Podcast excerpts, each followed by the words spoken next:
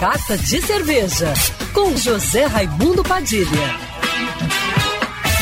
Alô, ouvintes da Rádio Band News FM Rio, saudações cervejeiras. Bem-vindos ao Carta de Cerveja de hoje. O Mundial de la Bière Rio 2021, que marcou a volta dos grandes eventos cervejeiros, ainda está dando o que falar.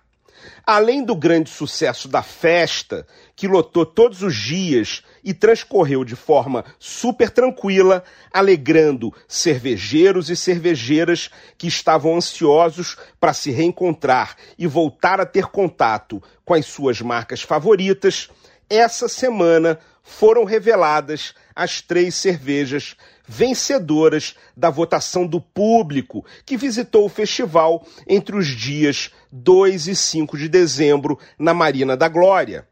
As premiadas do voto do público foram a Tripel da cervejaria Odin, com medalha de ouro, seguida pela Orange Sunshine, a American Blonde Ale com adição de laranja da cervejaria Ocus Pocos, com medalha de prata, e em terceiro lugar, a Cream Ale da cervejaria Energia, que levou medalha de bronze. Fica aqui os meus parabéns a todos os envolvidos, dos criadores das cervejas que merecem esse carinho do público por conta das cervejas que produzem, ao público que votou naquelas cervejas que mais gostou e aos organizadores do Mundial que fizeram uma festa super bonita, que já está dando saudade. Que venha o próximo Mundial de la Bière Rio.